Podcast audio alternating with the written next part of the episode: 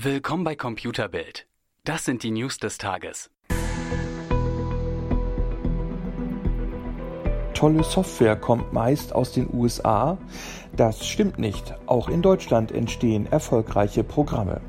Zumindest bei den Apps für Smartphones mischen deutsche Entwickler ganz vorne mit.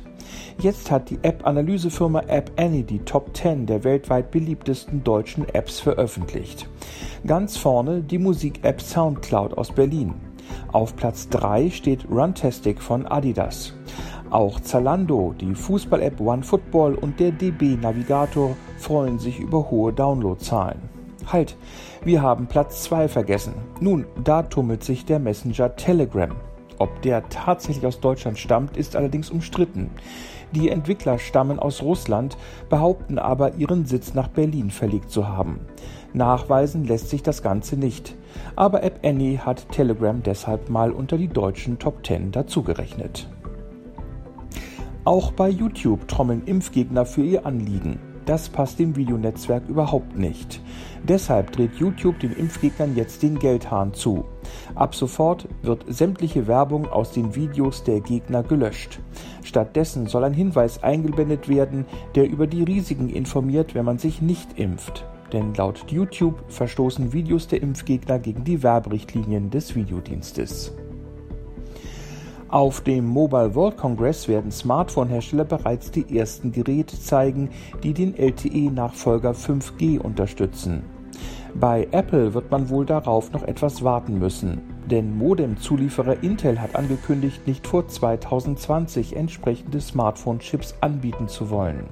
Und in iPhones werden nur noch Intel-Modems verbaut, nachdem sich Apple mit Qualcomm einen erbitterten Patentstreit liefert, der zum Teil zum Verkaufsverbot älterer iPhone-Modelle führte.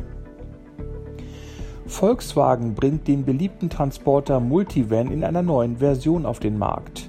Das allein ist keine Besonderheit. Besonders ist allerdings der Antrieb, denn Volkswagen bringt den Multivan nun auch mit voll elektrischem Antrieb. Zur Wahl stehen Akkus mit 38 oder 77 Kilowattstunden Kapazität, was für Fahrten bis zu 400 Kilometer reichen soll. Der elektrische Multivan wird auf dem Autosalon in Genf zu sehen sein. Der Verkauf startet im Herbst. Dann wird auch der Preis für den elektrischen Transporter feststehen. Schlappe für Sky. Der Pay-TV-Sender darf für seine Kundenhotline keine Gebühren nehmen. Das hat das Oberlandesgericht München entschieden. Die Verbraucherzentrale Bayern hatte gegen den Bezahlsender wegen der kostenpflichtigen Hotline mit 0180 Vorwahl geklagt denn aus ihrer Sicht verstößt eine Bezahlhotline gegen geltendes Verbraucherschutzrecht.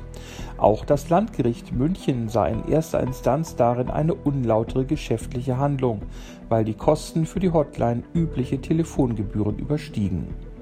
Die Gebühren bei der Sky Hotline betrugen 20 Cent aus dem deutschen Festnetz und maximal 60 Cent aus dem Mobilfunknetz. Damit ist jetzt Schluss. Mehr auf computerbild.de Europas Nummer 1 in Sachen Technik.